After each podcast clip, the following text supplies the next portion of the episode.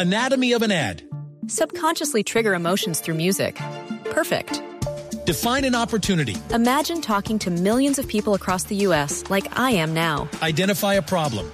Creating an audio ad is time consuming. Offer a solution. Utilize cutting edge AI. Imagine creating all that in under 30 seconds. Well, we did to create this ad. To learn more about AI in the audio industry, download the white paper from audiostack.ai. y cambiar de actitud frente a nuestro planeta y la relación que también tenemos con las personas. Y es el tema del que hablaremos hoy, después de conocer el último estudio realizado por investigadores de la Universidad de Stanford en Estados Unidos y la Universidad Nacional Autónoma de México, con resultados determinantes para cambiar nuestra relación con el planeta. ¿Qué está pasando? ¿Qué está pasando con las especies? Estamos frente a la sexta extinción.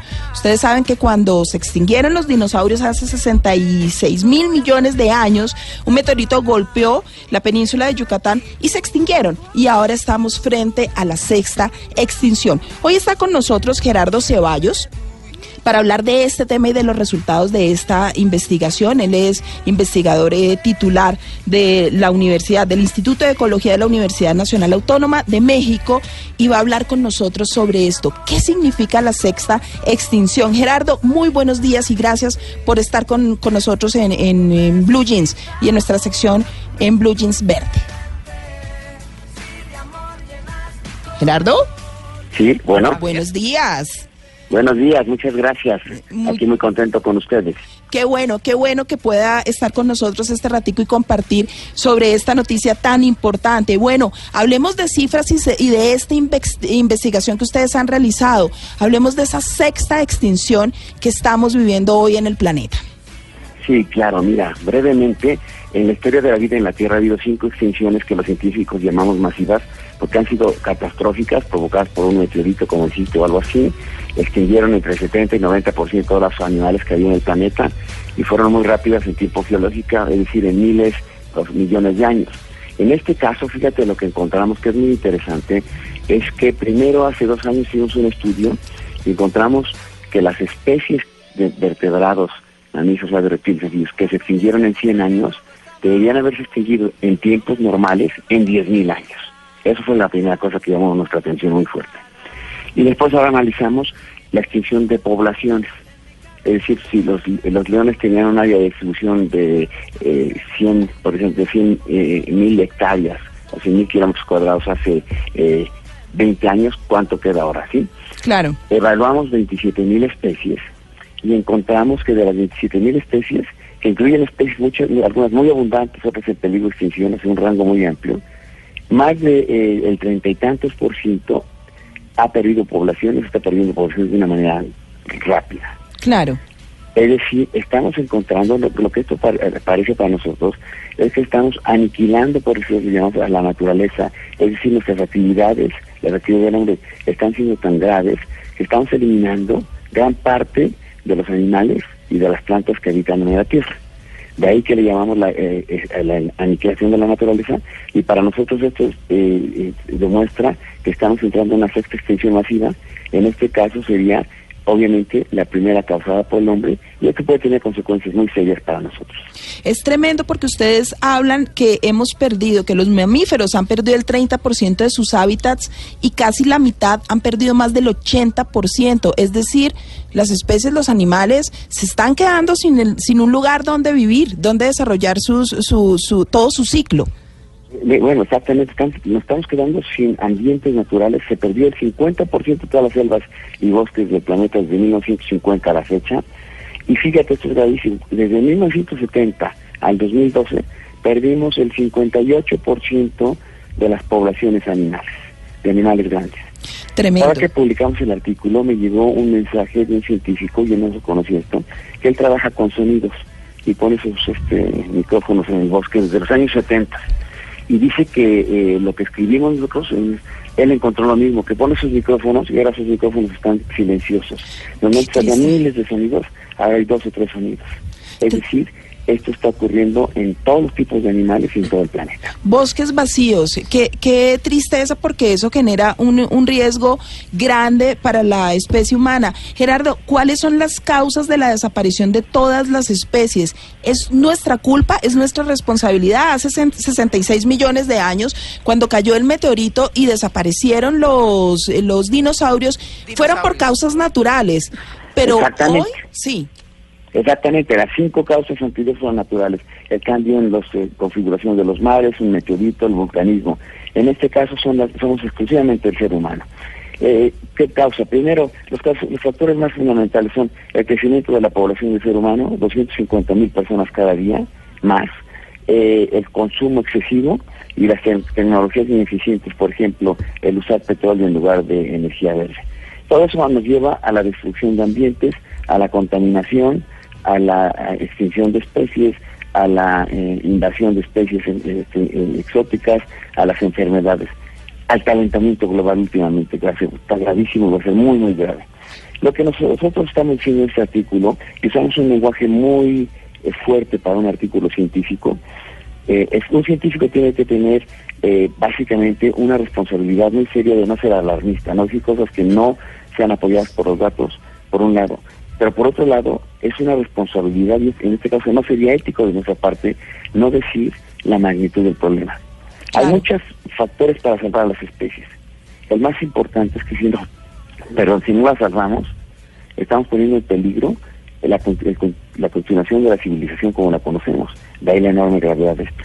Claro, la gente no es muy consciente, eh, Gerardo, de la responsabilidad que tiene, pero además tampoco es muy consciente del rol ecológico que juegan los animales en la vida de los humanos. ¿Cómo es directamente esa relación? ¿Por qué necesitamos de animales en el planeta? Sí, eso es cierto, María Lourdes, porque la gente cree que eso no pasa nada. Pues sí, se acabó una especie, se acabó la otra. hay que pesar con el pajarito, que ya no le podemos tomar la foto, pero es muy serio. Se despegó un pedazo de la Antártida, eso la gente cree que eso es por allá, que eso no nos afecta, Gerardo. Sí, claro, esas son excelentes observaciones. A mí me dicen lo mismo, bueno, se extinguió el lobo en México, bueno, no pasa nada, pobre lobo, pero nosotros tenemos que seguir nuestra vida con nuestro bienestar. Déjenme decirles que la vida tiene, la vida es el único planeta en el universo infinito que tiene vida, la Tierra, perdón. Y esta vida es, eh, eh, es, gracias a que tenemos estas plantas y animales silvestres que nos dan lo que los científicos llamamos los servicios ambientales, que son los beneficios gratuitos del buen funcionamiento de la naturaleza. La combinación correcta, por ejemplo, de los gases de la atmósfera para que haya vida en la Tierra depende de estas plantas y animales. La calidad y la cantidad de agua, este, eh, la fertilización de, todos los suelos del, planeta, el 75% de las medicinas que tenemos ahorita proviene de su compuesto activo de las plantas y animales silvestres. Es decir, yo pongo este ejemplo, si tuviéramos una pared de ladrillos y quitamos un ladrillo, es decir, una especie, la pared no se colapsa, pero empieza a funcionar menos bien. Pero si quitamos muchísimos ladrillos, empieza a funcionar muy mal, que es lo que está pasando ya con el planeta, y va a llegar un momento en que quitamos un ladrillo y se colapsa. Es decir, estamos perdiendo la capacidad del planeta por perder estas plantas y estos animales, este eh, y por cuestiones como el, eh, eh, usar petróleo. Claro, estamos señor Ceballos, yo quiero... Sí, sí, sí, yo quisiera preguntarle, usted está diciendo una cosa muy importante y es que estamos perdiendo la capacidad.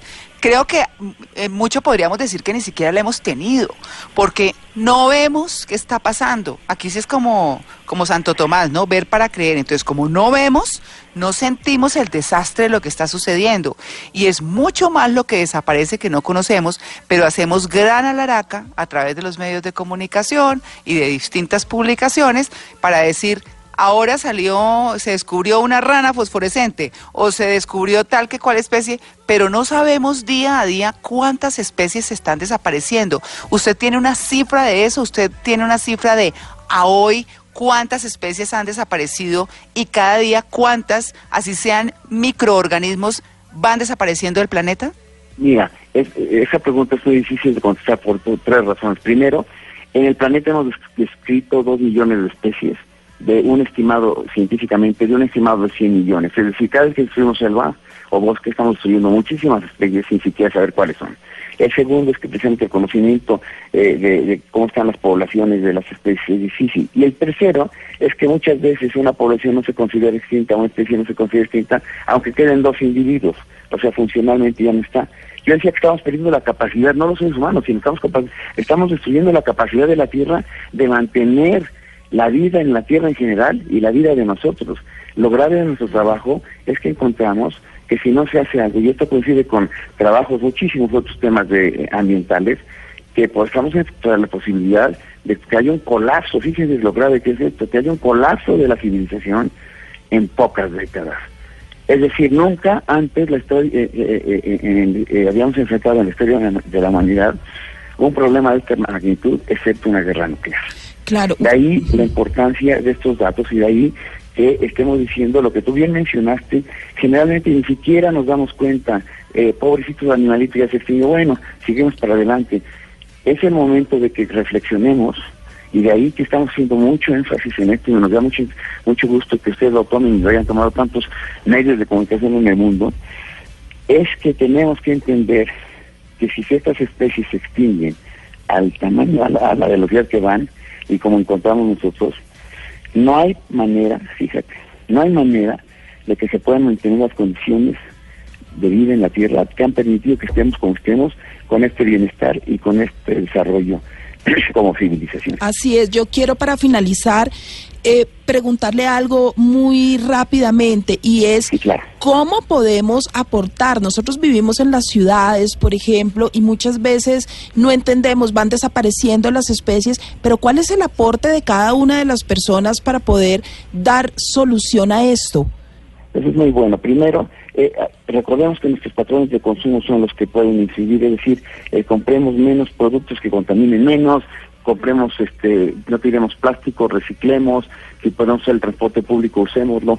Todas las cuestiones que se pueden hacer para bajar nuestro impacto van dirigidas a lo que consumimos, a lo que hacemos. Eh, no seamos el coche si podemos, eh, eh, andamos en bicicleta. Si se meten en el internet y uno pone 50 maneras de ayudar al ambiente, nos van a salir muchas páginas que nos dicen todas esas pequeñas cosas que se pueden hacer.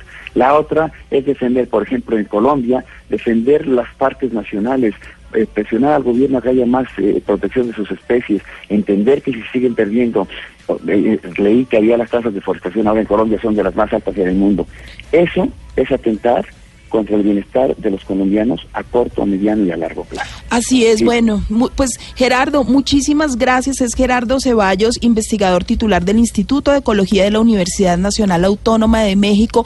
Muchísimas gracias por habernos regalado este tiempo para hablar sobre este tema tan importante, esta investigación publicada por la Universidad de Stanford y por ustedes sobre la sexta extinción.